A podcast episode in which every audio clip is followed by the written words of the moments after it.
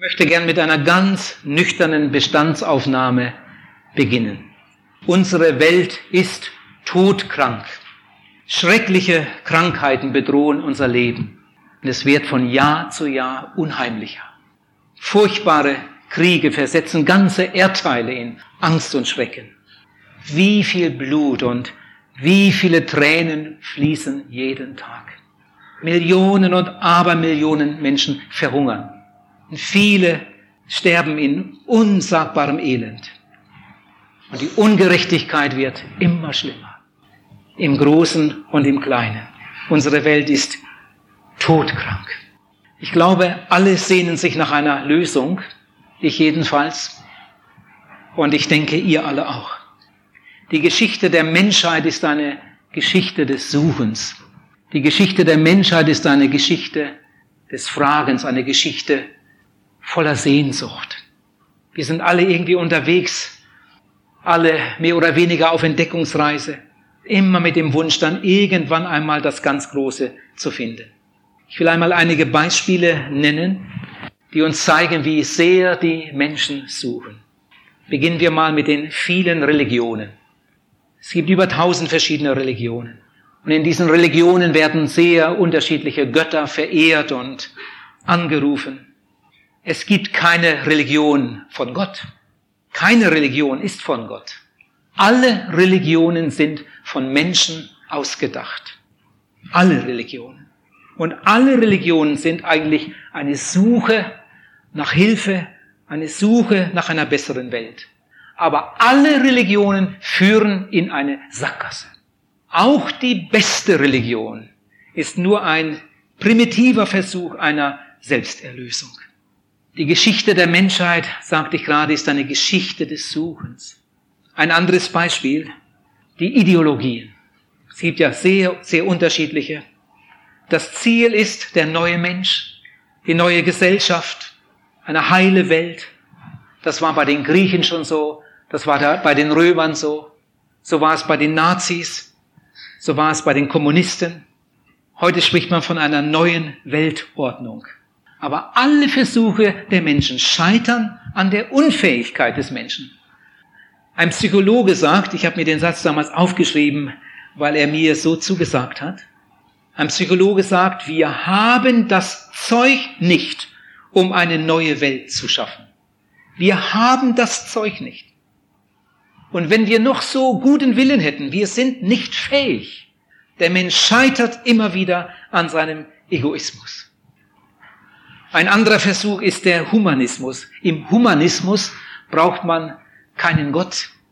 Im Humanismus braucht man keine Götter.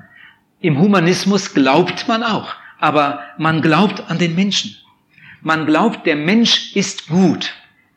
Der Mensch ist im tiefsten Grunde gut und der Mensch wird sich immer weiterentwickeln und wir müssen nur genug Geduld haben und eines Tages wird das Gute siegen. Ihr Lieben, das ist eine ganz gemeine und eine ganz, ganz große Lüge. Es ist nämlich genau umgekehrt. Der Mensch ist im Innern nicht gut und der Mensch wird auch nicht immer besser, sondern der Mensch ohne Gott ist eine Bestie. Goethe hat einmal gesagt, die Menschheit schreitet immer weiter vorwärts, aber der Mensch bleibt immer derselbe. Und dann wird er ganz persönlich und spricht aus seinem Leben ein Selbstzeugnis. Und er sagt, würde ich mich ungehindert gehen lassen, ich würde mich selbst und meine Umgebung zugrunde richten, sagt Goethe. Goethe ließ sich nicht ungehindert gehen. Goethe tat auch manchmal etwas Gutes. Das tun wir auch. Aber sein Zeugnis ist hochinteressant. Die Menschheit schreitet immer weiter vorwärts, aber der Mensch bleibt immer derselbe. Würde ich mich ungehindert gehen lassen, ich würde mich selbst und meine Umgebung zugrunde richten. Ein Forscher, der die ganze Welt bereist hat und viel, viel gesehen und erlebt hat, hat seine Erfahrung niedergeschrieben und dann kam ich auf einen Satz, also der hat es in sich. Der Forscher sagt, Frieden gibt es nur da, wo nie ein Mensch hingekommen ist. Interessant, oder? Frieden gibt es nur da, wo nie ein Mensch hingekommen ist. Wo der Mensch hinkommt, dahinter lässt er eine Blutspur, dahinter lässt er Angst und Schrecken und Tod und Verderben. Unsere Welt ist todkrank. Warum ist das so? Die Bibel erzählt uns von einer ganz, ganz furchtbaren Katastrophe, die es gegeben hat. Die Bibel spricht vom Sündenfall. Als Gott den Menschen geschaffen hatte, war der Mensch sehr gut und hatte Gemeinschaft mit Gott und Gott hatte seine Schöpfung lieb und hatte gute Pläne. Aber dann hat sich der Mensch von Gott losgemacht. Es kam zum Sündenfall. Und seit dem Sündenfall ist der Mensch in einer von Gott Wegentwicklung. Mit jeder neuen Sünde geht der Mensch sozusagen weiter, weiter von Gott weg. Mit jeder Sünde wird der Abstand größer. Jede Sünde ist wie ein Glied in einer langen Kette, die uns ins Verderben zieht. Hört mal, was die Bibel über den Menschen sagt, wie Gott den Menschen sieht. Hier spricht Gott. Gott sagt, es wird immer schlimmer. Die Menschen werden viel von sich halten, sie werden geldgierig sein und prahlerisch, hochmütig, schmähsüchtig, den Eltern ungehorsam undankbar, unheilig, lieblos, unversöhnlich, verleumderisch, zuchtlos, wild, dem guten Feind. Das steht im zweiten Timotheusbrief Kapitel 3. Gott sagt weiter, die Menschen werden verräterisch sein, verwegen und verblendet. Sie lieben den Lebensgenuss mehr als Gott. Manche geben sich den Anschein der Frömmigkeit, aber die Kraft Gottes haben sie nie erlebt. Und jetzt kommt etwas. Hört einmal gut hin. Diese kaputte Welt, diese Welt, die von Gott getrennt ist, diese kaputte Welt liebt Gott. Und in diese kaputte Welt sandte er seinen Sohn Jesus Christus. Jesus war der größte Prediger, den es je gegeben hat. Aber Jesus war nicht nur ein großer Prediger, sondern Jesus ist der Einzige, der vom Himmel gekommen ist. Jesus ist der Einzige, der nie eine Sünde getan hat. Die Bibel lehrt, dass Jesus Christus, der Sohn Gottes, die Sünde der Welt auf sich genommen hat und dann mit der Sünde der Welt beladen ans Kreuz gegangen ist, um stellvertretend für verlorene Menschen zu sterben. Als Jesus am Kreuz auf Golgatha starb, starb er für dich und für mich, für deine und für meine Sünde. Die Bibel lehrt, dass Gott ihn auferweckt hat von den Toten. Jesus ist der Einzige, der den Tod besiegt hat. Und nach seiner Auferstehung hat Jesus eine ungeheuerliche Behauptung gemacht. Die Losung von heute. Heute Morgen in der Gebetsstunde haben wir uns kurz damit beschäftigt. Jesus sagt, ich mache alles neu. Eine ungeheuerliche Behauptung. Und ich möchte sagen, nach vielen beobachten seit Jahrzehnten, wenn Jesus einen Menschen wirklich in den Griff bekommt, dann kennt man ihn kaum noch wieder. Ich will euch ein Erlebnis erzählen. In einem Ort lebt eine Familie. Der Vater ist Alkoholiker und dann wurde er auch noch Spieler. Man kann ein ganzes Monatsgehalt in einer einzigen Nacht verspielen. Und er hatte beide Leidenschaften das Trinken und das Spielen. Und er hat alles kaputt gemacht, alles ruiniert. Er hatte eine liebe Frau und Kinder, eine Familie. Und dann vergingen die Jahre, es wurde immer schlimmer. Und dann wurde wieder Adventszeit. Und dann kam Heiligabend. Er arbeitete im Büro und er musste auch Heiligen Abend arbeiten am Vormittag. Und in der Firma, in der dieser Alkoholiker arbeitete, war auch ein gläubiger Angestellter. Sie waren Kollegen. Dieser gläubige Mann hatte ihm schon öfter von seinem Glauben erzählt, aber das hatte nicht gefruchtet. Und an diesem Mittag fragte der Gläubige seinen Alkoholiker Kollegen, was hast du heute Nachmittag vor? Was macht ihr heute Abend? Dann fing der Alkoholiker an zu stottern. Er hat gesagt, ich schäme mich nach Hause zu kommen schäme mich vor meinen Kindern. Das ganze Gehalt weg, das Weihnachtsgeld verspielt. Am liebsten würde er Schluss machen. Ganz verzweifelt. Und dann sagt der Gläubige zu ihm, du, komm doch mit uns, komm doch mit mir mit. Nach Hause wollte er sowieso nicht. Komm doch mit. Wir trinken Kaffee zusammen, machen uns ein bisschen frisch und dann kommst du mit in die Gemeinde. In der Gemeinde hatte man am Heiligen Abend, am, am späten Nachmittag immer einen Gottesdienst. Kommst mit mir mit zum Gottesdienst. Und der Mann sagte ja. Sind dann erstmal nach Hause dann sind sie zum Gottesdienst. Dort wurde einiges aufgeführt von Kindern. Und dann kam auch noch eine gute Botschaft. Und die hat den Alkoholiker so überführt und überwunden, dass er anschließend mit dem Prediger reden wollte. Es kam dann zum seelsorgerlichen Gespräch mit vielen Tränen. Es kam zur Bekehrung, wie die Bibel das nennt. Er hat seine Sünden Jesus gebracht, um Vergebung gebeten, hat Jesus aufgenommen als seinen Heiland und Erretter. Der Prediger hat ihm noch einige gute Ratschläge gegeben und dann ist der Mann nach Hause. Als er zu Hause ankam, hatten die gerade angefangen, Heiligabend zu feiern. Ein armseliger Tannenbaum war da, ein paar Geschenke gab es auch. Sie sangen gerade ein Weihnachtslied. Da kam der Vater ins Wohnzimmer. Die haben vermutet, er sei sternhagelblau. Aber er wirkte ganz vernünftig. Er ging zu seiner Frau und jetzt kommt's. Er hat sich bei seiner Frau entschuldigt seine Frau hat ihm kein Wort geglaubt, denn das hat er schon oft getan. Er hat sich bei seiner Frau entschuldigt und dann hat er seiner Frau gesagt, ich kann dir nichts schenken, ich habe nichts, ich habe nichts mitgebracht. Aber du bekommst trotzdem etwas. Heute Abend bekommst du einen neuen Mann. Die Frau hat gedacht, ach, etwas hat er doch getrunken. Dann ist er zu seinen Kindern gegangen und hat seine Kinder um Verzeihung gebeten, hat sie in die Arme genommen, sich entschuldigt, gesagt, ich habe nichts für euch. Und die Mama konnte euch auch nicht viel kaufen.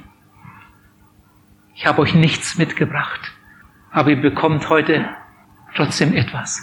Ihr bekommt heute Abend einen ganz neuen Papa. Die waren auch skeptisch. Aber er blieb dann zu Hause. Sie haben zusammen gegessen. Sie haben nachher zusammen Spiele gemacht. Und der Mann hatte auch einen Weihnachtswunsch. Er hat seine Frau und seine Kinder gebeten, sie möchten doch am nächsten Morgen mitkommen in die Gemeinde. Es war eine Freikirche. Die kannten sie vorher gar nicht. Am anderen Morgen ging die ganze Familie zum Gottesdienst. Es geschah nicht an dem Tag, aber ein paar Tage später, dass auch die Frau ihr Herz öffnete und Jesus aufnahm. Bald darauf haben ihre haben die Kinder ihr Leben Jesus übergeben. Inzwischen sind Jahre vergangen. Das Ehepaar ist ein glückliches Ehepaar. Die Familie eine glückliche Familie. Jesus war in diese Familie gekommen. Ihr Lieben, ich sag's noch einmal. Wenn Jesus Christus einen Menschen in den Griff bekommt, wirklich in den Griff bekommt, dann kennt man ihn kaum wieder. Im zweiten Korintherbrief Kapitel 5, Vers 17 steht, ist jemand in Christus?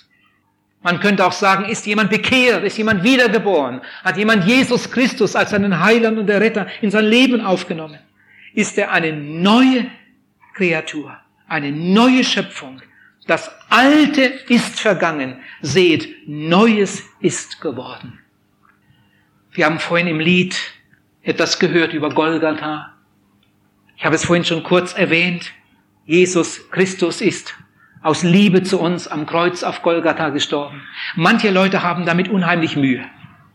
Sie haben Mühe, wenn wir sagen, dass Gott Liebe ist und wenn sie dann hören, dass Gott seinen Sohn so qualvoll hat sterben lassen. Wie kann ein Gott der Liebe so etwas zulassen?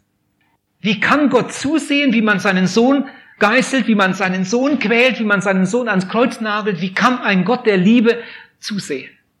wenn Gott doch allmächtig ist und wenn Gott Liebe ist. Mir hat einmal jemand gesagt, wenn Gott sich nicht mal um seinen Sohn kümmert, wie viel weniger wird er sich dann um mich kümmern? Aber er hatte Gottes Wege überhaupt nicht verstanden. Wie kann Gott zulassen, dass sein Sohn so qualvoll stirbt?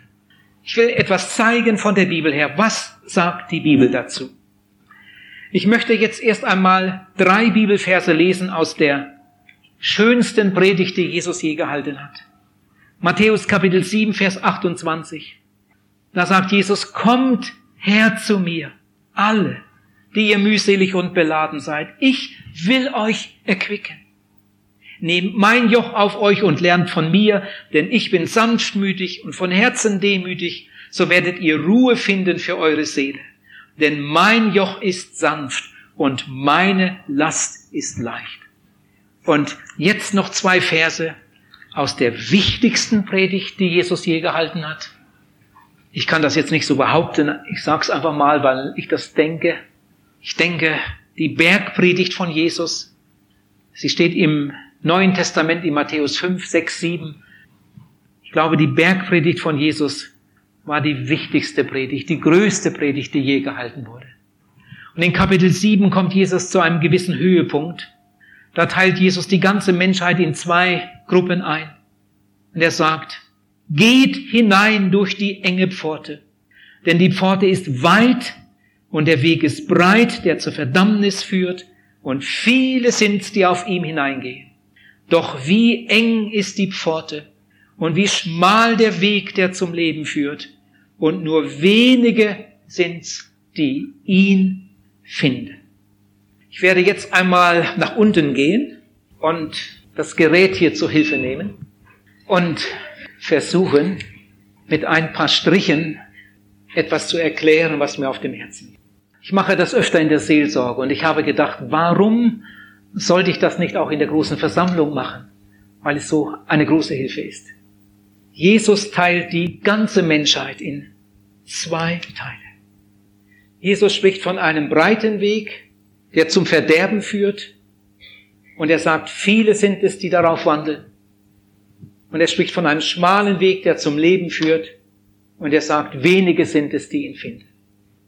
Von Natur sind wir alle, alle ohne Ausnahme auf dem breiten Weg. Warum ist das so? Ich fange jetzt mal ganz vorn an. Stellt euch einmal vor, da wäre Gott, der heilige Gott, Vater, Sohn und Heiliger Geist, der dreieinige Gott. Warum ich ein Dreieck aufgemalt habe, können die meisten sich denken. Ich will damit an den dreieinigen Gott erinnern. Vater, Sohn und Heiliger Geist. Ein Geheimnis, das kann uns keiner erklären. Kein Theologe kann uns das erklären.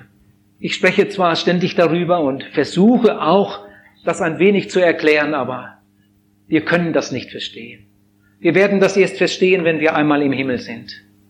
Vater, Sohn und Heiliger Geist. Dreieinige Gott. Schöpfer der Welt. Jesus, der Erlöser, der Erretter der Welt. Und der Heilige Geist. Der Heilige Geist ist unheimlich wichtig. Ohne den Heiligen Geist würde nie ein Mensch gerettet werden. Der Heilige Geist hilft uns, die Bibel zu verstehen. Der Heilige Geist erinnert uns an unsere Sünde und zeigt uns unsere Verlorenheit. Der Heilige Geist zeigt uns Jesus und macht uns Mut, zu ihm zu gehen. Der Heilige Geist tröstet, ermahnt, erinnert, führt. Der Heilige Geist ist unheimlich wichtig. Aber Gott, die Gottheit besteht aus Vater, Sohn und dem Heiligen Geist. Dieser dreieinige Gott war immer. Bitte denkt da mal gut mit. Alles, was es sonst noch gibt, hat einmal angefangen. Alles. Es gab nicht immer Engel, die hat Gott gemacht. Gott hat das Universum geschaffen. Gott hat die Erde geschaffen, die Pflanzen, die Tiere, die Menschen. Aber er selbst, der dreieinige Gott, ist ohne Anfang und ohne Ende. Gott hat vieles geschaffen. Ganz zuletzt hat Gott den Menschen geschaffen. Der Mensch ist das Letzte, das aus der Schöpferhand Gottes hervorgegangen ist. Nach dem Menschen hat Gott nie mehr etwas geschaffen. Seitdem ist Gott der Erhalter seiner Schöpfung. Als Gott den Menschen geschaffen hatte, hatte Gott große Pläne. Und Gott hatte den Menschen sehr lieb. Aber dann kam es zum Sündenfall. Zur größten Katastrophe, die diese Welt je gesehen hat. Und seit dem Sündenfall ist eine dicke Wand zwischen Gott und den Menschen. Da ist der heilige Gott und auf der anderen Seite der Mensch. Und dazwischen eine dicke Wand. Die Bibel spricht von einer Scheidewand. Sie sagt, die Sünde ist eine Scheidewand zwischen uns und Gott. Auf der einen Seite ist Gott und auf der anderen Seite der Mensch. Aber der Mensch steht jetzt nicht einfach hier hinter der Wand, sondern Jesus spricht von einem Weg. Mit jeder neuen Sünde, die der Mensch tut, geht er sozusagen weiter, weiter, weiter von Gott weg. Es gibt Menschen, die haben so große Sünden, da spricht die ganze Stadt drüber. Und es gibt Menschen, die haben so kleine Sünden, die kann man fast nicht sehen. Es gibt Menschen, die haben so viele Sünden, die kann man nicht mehr zählen. Die sind morgens noch nicht aus dem Haus, haben sie schon dreimal gelogen. Und so geht das dann durch den Tag. Ich weiß, es gibt ganz große Unterschiede. Es gibt andere Unterschiede. Da ist ein Mann und da ist eine Frau. Und der ist weiß und der ist farbig oder schwarz. Alt oder jung, reich oder arm. Der eine hat eine katholische Erziehung, der andere eine jüdische. Der eine ist im Islam groß geworden und der andere im Katholizismus. Der eine in Russland und der andere in Deutschland oder in der Schweiz.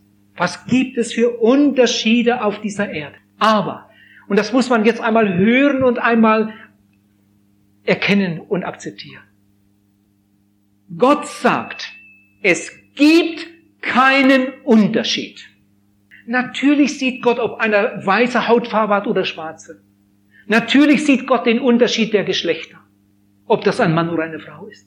Aber Gott sieht mehr, Gott sieht das Herz an und das sieht er überall, überall genau dasselbe. Gott sagt, es gibt keinen Unterschied. Sie haben alle gesündigt und sind von der Herrlichkeit Gottes ausgeschlossen. Sie sind alle sozusagen im selben Boot. Sie sind alle im selben Zug. Gut, der eine fährt erster Klasse, der andere fährt zweiter Klasse. Der eine fährt das erste Mal und der andere fährt jeden Tag Zug. Aber unser Leben ist hier wie ein Boot oder wie ein Zug, in dem alle in dieselbe Richtung fahren. Es geht zur Ewigkeit. Und irgendwann schlägt unser Herz einmal das letzte Mal. Und der Mensch geht über die Grenze in die Ewigkeit. Und er nimmt sein ganzes altes Leben mit. Ob jetzt jemand große oder kleine, viele oder wenige Sünden hatten, das Leben nimmt er mit in die Ewigkeit. Und da wartet er bis zur Auferstehung. Und dann kommt das Gericht, der jüngste Tag. Darüber haben wir, glaube ich, vorgestern einiges gehört. Und dann kommt das Urteil und der Mensch geht noch einmal über eine Grenze in die ewige Nacht, in die ewige Trennung von Gott. Das heißt, wenn er nicht bekehrt war, wenn er nicht wiedergeboren war. Es ist dem Menschen gesetzt, einmal zu sterben, danach aber das Gericht. Und dann kommt das Urteil und dann beginnt die Ewigkeit. Der Weg ist breit, der zur Verdammnis führt, sagt Jesus, und viele sind es, die darauf, die darauf wandeln. Nehmen wir einmal an, das wäre hier meine Geschichte. Ich war erst eine Woche alt. Ich war kränklich, schwach. Da kam der Pfarrer ins Krankenhaus und ich wurde getauft. Dann ging es weiter. Ich habe überlebt. Später ging es zum Kindergottesdienst, Konfirmandenunterricht, wurde konfirmiert. Ich ging das erste Mal zum Abendmahl und dann noch öfter. Dann habe ich mein erstes Geld verdient und Kirchensteuer bezahlt. Ich habe immer geglaubt, dass es Gott gibt. Ich habe auch manchmal was Gutes getan. Aber dazwischen, zwischen all diesen frommen Sachen, dazwischen, da hockte die Sünde. Oh, wie viel Sünde in meinem jungen Leben. Man kann in einer einzigen Pause auf dem Schulhof dreimal lügen. Und am Nachmittag hat man es vergessen. Vielleicht lügt man am Nachmittag noch einmal. Dann sind es schon vier. Vier Lügen an einem Tag. Vielleicht ist man zwischendurch noch einmal ganz lieblos zur Mutter. Vielleicht hat man schmutzige Gedanken.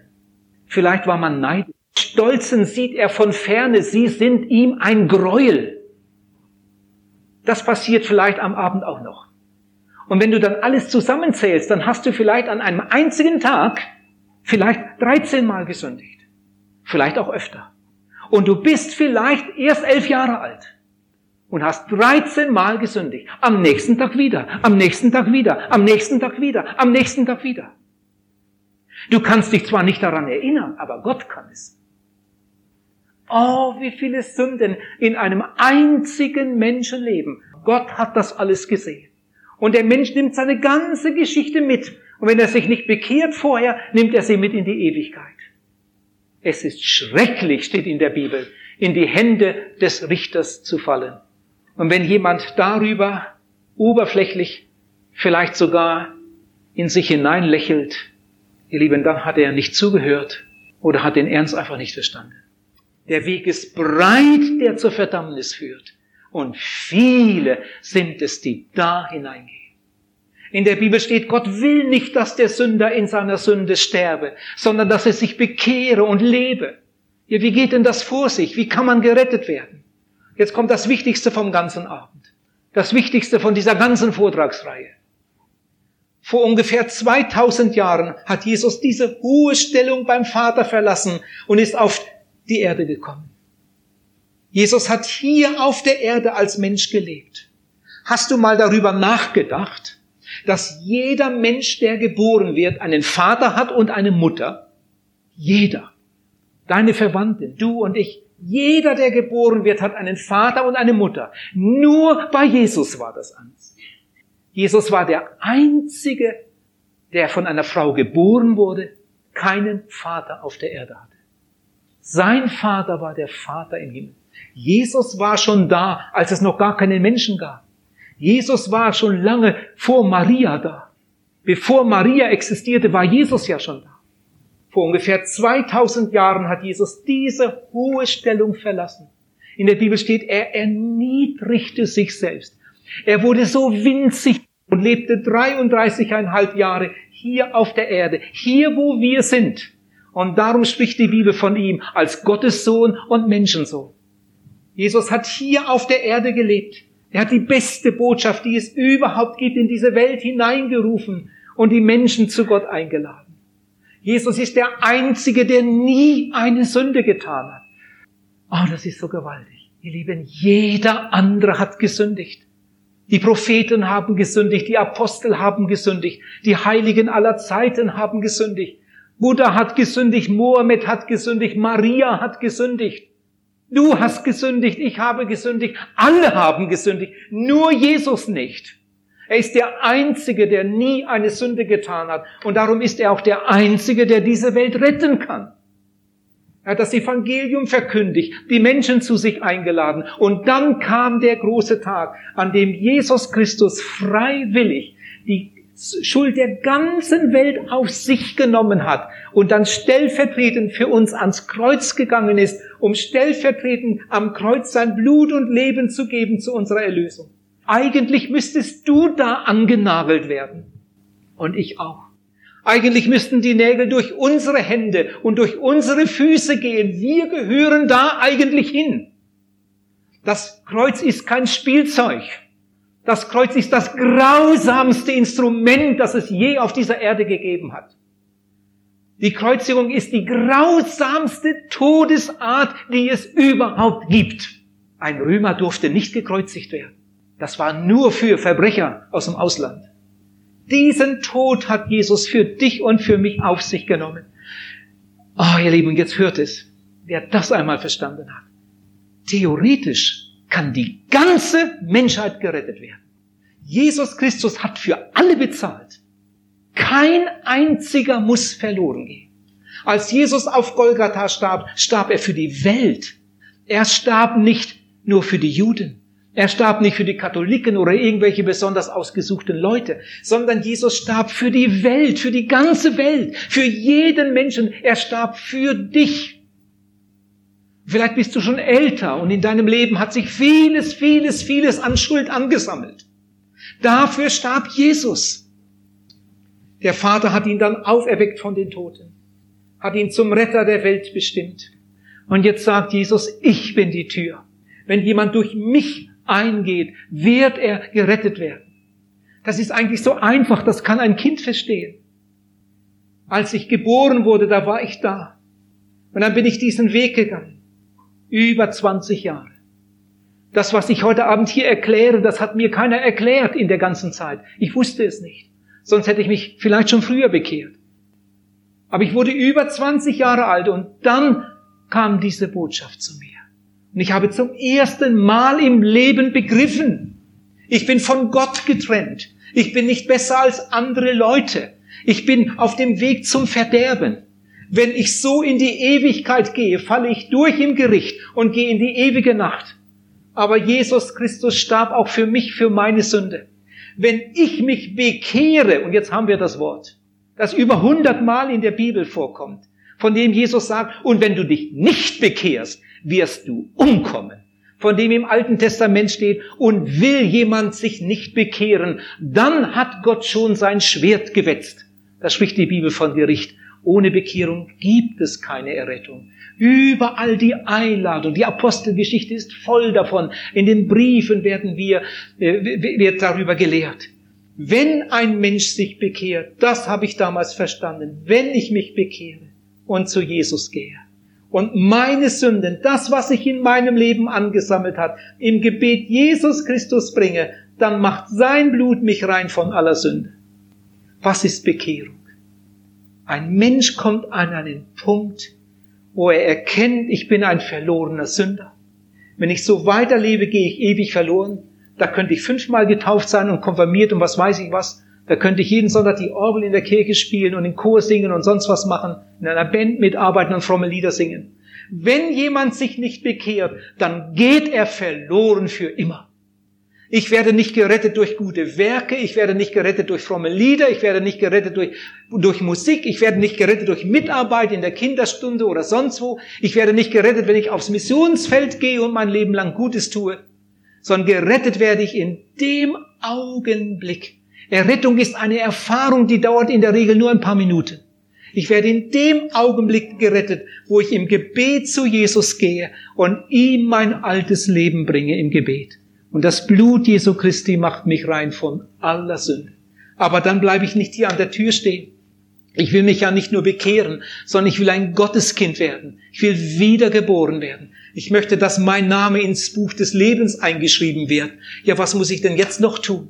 Nachdem ich meine Sünden Jesus gegeben habe, mit der Bitte um Vergebung, danke ich ihm dafür, dass er auch für mich am Kreuz auf Golgatha gestorben ist. Und dann gehe ich durch die Tür. Ich nehme Jesus auf in mein Herz und Leben. Ich mache einen Bund mit ihm, so wie bei der Hochzeit. Das sind zwei Menschen, die sich schon lange kennen. Und dann kommt ein bestimmter Augenblick, da stehen sie vor der zuständigen Behörde und da gibt er sein Ja und sie gibt ihr Ja. Die Trauzeugen haben es gehört und im nächsten Augenblick unterschreibt der Beamte die Heiratsurkunde und händigt sie ihnen aus. Vor fünf Minuten waren sie noch nicht verheiratet. Jetzt sind sie verheiratet. Sie haben einen Bund gemacht vor der zuständigen Behörde in Gegenwart der Zeugen. Und diese Entscheidung gilt. Und genauso ist das auch hier. Es kann sogar sein, dass jemand, wer weiß, wie viele Predigten gehört hat, dass jemand schon lange davon überzeugt ist, eigentlich müsste ich mich auch bekehren, aber er tut es nicht. Es kann auch sein, dass jemand schon mal so angefangen hat und hat dem Herrn Jesus schon mal einige Sünden bekannt und gesagt, Herr, das tut mir eigentlich leid, was ich da gemacht habe, bitte vergib mir das und er bleibt trotzdem hier vor der Tür stehen. Ich muss mein ganzes altes Leben einmal wie ein schmutziges Kleid bei ihm abgeben. In den meisten Fällen dauert eine Bekehrung nur ein paar Minuten aber weil das ganze Herz dahinter steht, weil der Mensch es ehrlich meint. Jesus weiß das ja. Und er ihm sagt, Herr Jesus, ich komme, bitte dich, vergib mir. Ich kann mich nicht an jede Sünde erinnern, aber du kannst es. Herr Jesus, ich bin jetzt hier vor dir, bitte wasche mich in deinem Blut, reinige mich, vergib mir. Das ist Bekehrung. Und dann dankt man Jesus dafür. Danke, dass du auch für mich am Kreuz gestorben bist, dass, dass du dein Blut für meine Sünden vergossen hast. Ich nehme das jetzt im Glauben an. Ich will nie mehr daran zweifeln. Herr Jesus, und jetzt komme ich zu dir und gebe dir mein Herz. Und jetzt nehme ich dich auf in mein Herz und Leben. Ich mache jetzt einen Bund mit dir. Von jetzt an will ich dir gehören und von jetzt an will ich meinen Weg mit dir gehen. Natürlich wird auf diesem neuen Leben auch manch eine Panne passiert. Wie oft habe ich Jesus enttäuscht? Schon tagelang bekehrt, wochenlang bekehrt und da passiert da etwas in der Firma und ich stehe da und bin ganz erschrocken. Was war das jetzt? Jetzt bin ich schon drei Wochen bekehrt und mache so etwas. Das sagt ein Arbeitskollege. Ich hatte nämlich früher vor meiner Bekehrung viel geflucht. Das war mein Lebensstil. Nach meiner Bekehrung wollte ich das nicht mehr dann war ich schon ein paar Wochen bekehrt und plötzlich passiert da irgendwas in der Firma und da rutscht mir etwas über die Lippen und, und der alte Geselle sagt, oh, alle Achtung, fluchen kann er aber noch ganz schön. Ich habe mich geschämt, bin in den Heizungskeller gegangen und habe da unten gesessen.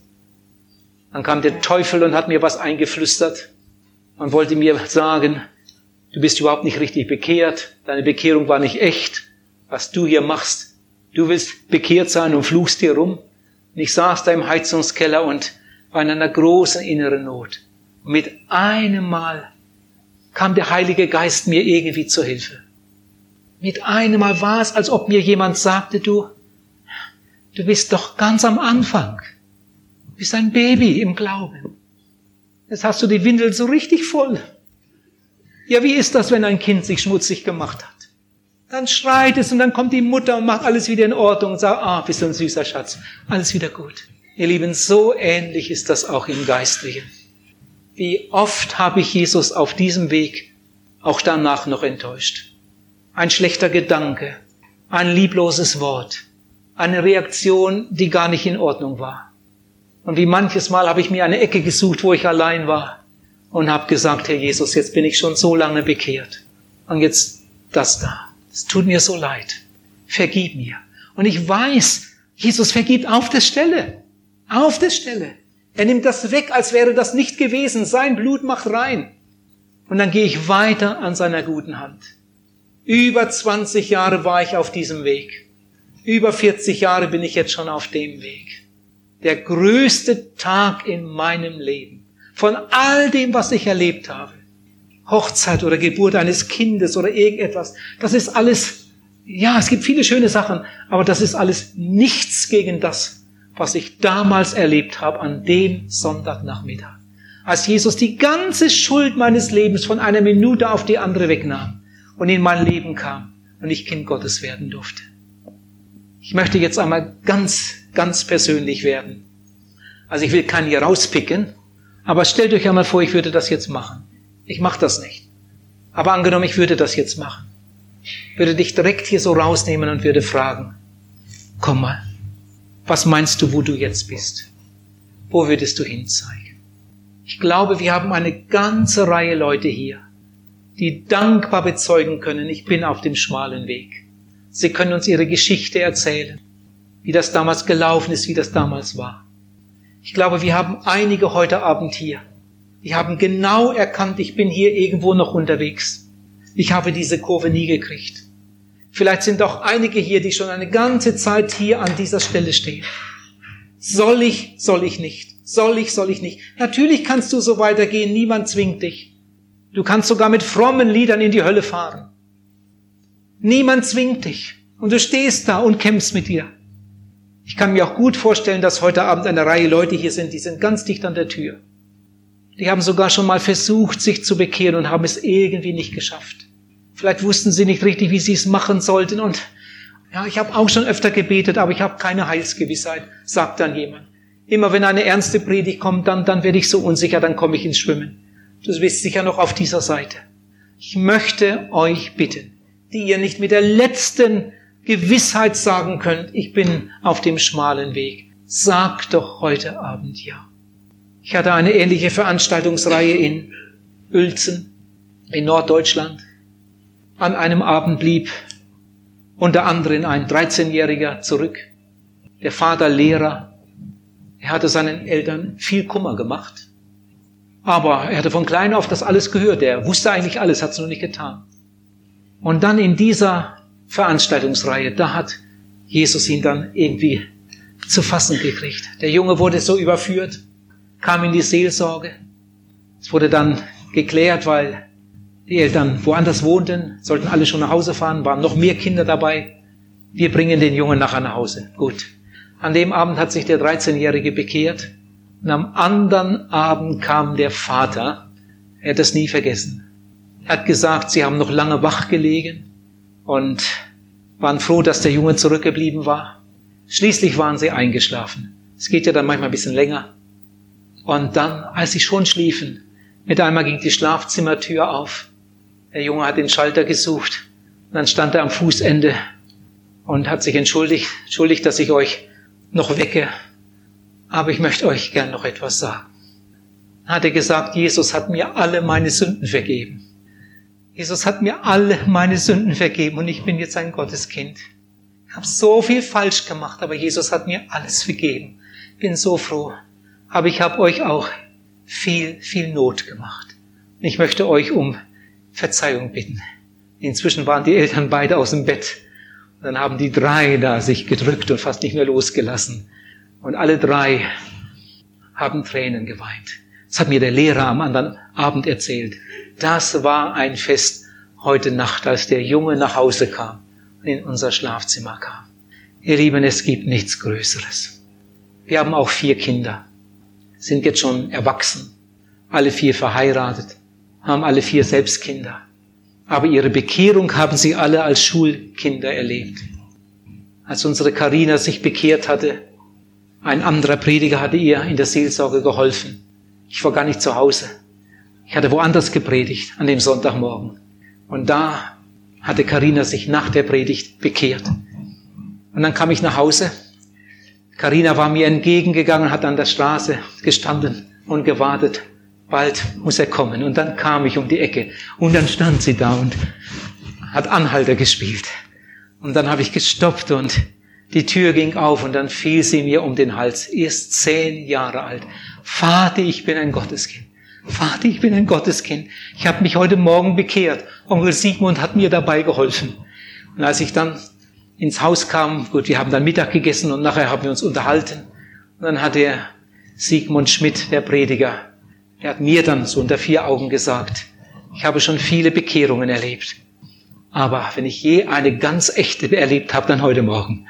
Also wie die Kleine das verstanden hat, wie die das erfasst hat und wie die gebetet hat und wie, wie Jesus gedankt hat für die Vergebung, für das neue Leben. Inzwischen sind viele Jahre vergangen. Sie ist erwachsen, sie ist verheiratet, sie ist Lehrerin, hat drei Kinder. Inzwischen haben schon zwei ihrer Kinder sich für Jesus entschieden. Eins in einer Kinderarbeit und eins einmal bei mir in der Seelsorge. Und der David, der ist noch so klein, der versteht das noch nicht. Aber um die Kleinen müssen wir uns keine Sorgen machen. In der Bibel steht, den Kindern gehört das Reich Gottes. Die Bibel sagt, die Zeit der Unwissenheit übersieht der Herr. Das war für mich immer ein ganz, ganz großer Trost. Was passiert, wenn mein Vierjähriger beim Baden ertrinkt? Der hat auch schon gelogen, aber er ist noch nicht bekehrt. Er ist einfach noch zu klein, um das zu fassen. Ich war schon eine Zeit lang Prediger, bis ich das in der Bibel entdeckte und das wurde mir ein ganz großer Trost. Jesus sagt, den Kindern gehört das Reich Gottes. Damit sind die Kleinkinder gemeint, die noch nicht verstehen können. Sie werden bei Gott so eingestuft, wie zum Beispiel ein Geisteskranker. Ein Geisteskranker bleibt in Gottes Augen sein Leben lang ein Kleinkind. Er kann es nicht fassen. Er ist wie ein kleines Kind. Aber im Normalfall wächst das Kind ja schnell heran und das Gewissen erwacht. Die Bibel sagt, die Zeit der Unwissenheit übersieht der Herr wie manch ein Zwölfjähriger hat schon einige Male ganz klar gehört und verstanden, ich bin verloren, ich bin auf dem breiten Weg, so könnte ich nie und nimmer vor Gott bestehen. Und er hatte schon einige Male die Möglichkeit, sich zu bekehren. Und er tut es nicht. Und er wird 14 und er wird 16 und mit 17 geht er vielleicht in eine Jugendfreizeit. Und da hört er es noch einmal ganz, ganz deutlich. Und er spürt, ich sollte mich bekehren. Jesus meint mich, Jesus ruft mich und er tut es wieder nicht. Und dann vergehen noch ein paar Jahre und vielleicht schafft er es überhaupt nicht mehr. Kann sein, dass er eines Tages im unbekehrten Zustand mit dem Motorrad verunglückt. Erst 17 Jahre alt, verloren für alle Ewigkeit. Wenn du dich nicht bekehrst, wirst du umkommen. Und glaube niemand hier im Saal, dass Gott bei ihm eine Ausnahme macht. Es gibt keinen Unterschied. Sie haben alle gesündigt und sind von der Herrlichkeit Gottes ausgeschlossen. Es gibt keinen Unterschied. Gott liebt jeden, egal was er gemacht hat. Es gibt keinen Unterschied. Jesus hat für alle sein Blut und Leben gegeben. Es gibt keinen Unterschied. Die Tür ist offen. Mit Jesus ins Reine kommen. Ich möchte endlich gewiss sein. Heute Abend mache ich das.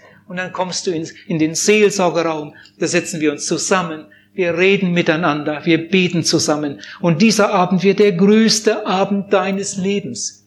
Du musst keine Angst haben, ich stelle keine peinlichen Fragen. Ich bringe dich da nicht in Verlegenheit. Nehmen wir einmal an, es kämen heute Abend zehn Leute. Dann machen wir zwei Reihen, da sitzen fünf und dahinter sitzen noch einmal fünf und ich sitze auf dieser Seite und zwischen uns steht ein Tisch. Und dann nehme ich die Bibel und erkläre einiges und frage, haben Sie das verstanden? Haben Sie das verstanden? Hast du das verstanden? Möchtest du das? Meinst du das ehrlich? Ja, ja, ja, ja. Hat noch jemand eine Frage? Wenn ja, erkläre ich das. Und wenn ich dann den Eindruck habe, die haben das verstanden, die meinen das ehrlich, die wollen das, dann werden wir zusammen beten. Dann falten wir die Hände und ich sage laut ein Gebet vor.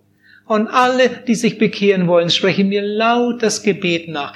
Und du betest, du betest von ganzem Herzen mit, Herr Jesus, ich komme zu dir, so wie ich bin. Ich bringe dir jetzt mein altes Leben und bitte um Vergebung und so weiter. Und dann werden wir Jesus danken und er wird unser Gebet erhören. Und dann werde ich dir noch etwas zum Lesen mitgeben und du ziehst fröhlich deine Straße. Und wenn irgendwann jemand mit dir auf diese Sache zu sprechen kommt und fragt dich, sag mal, bist du auch ein Gotteskind? Bist du auch bekehrt? Bist du auch wiedergeboren? Dann wirst du von dieser Erfahrung erzählen. Ja, ich weiß es. Damals, an dem und dem Abend, im Restaurant Sternen, da hat Jesus mich überwunden. Das war der Abend. Das war meine Stunde. Oh, der Herr möge euch Mut schenken, diese Entscheidung heute Abend zu treffen. Ich lade euch ganz, ganz herzlich ein. Amen.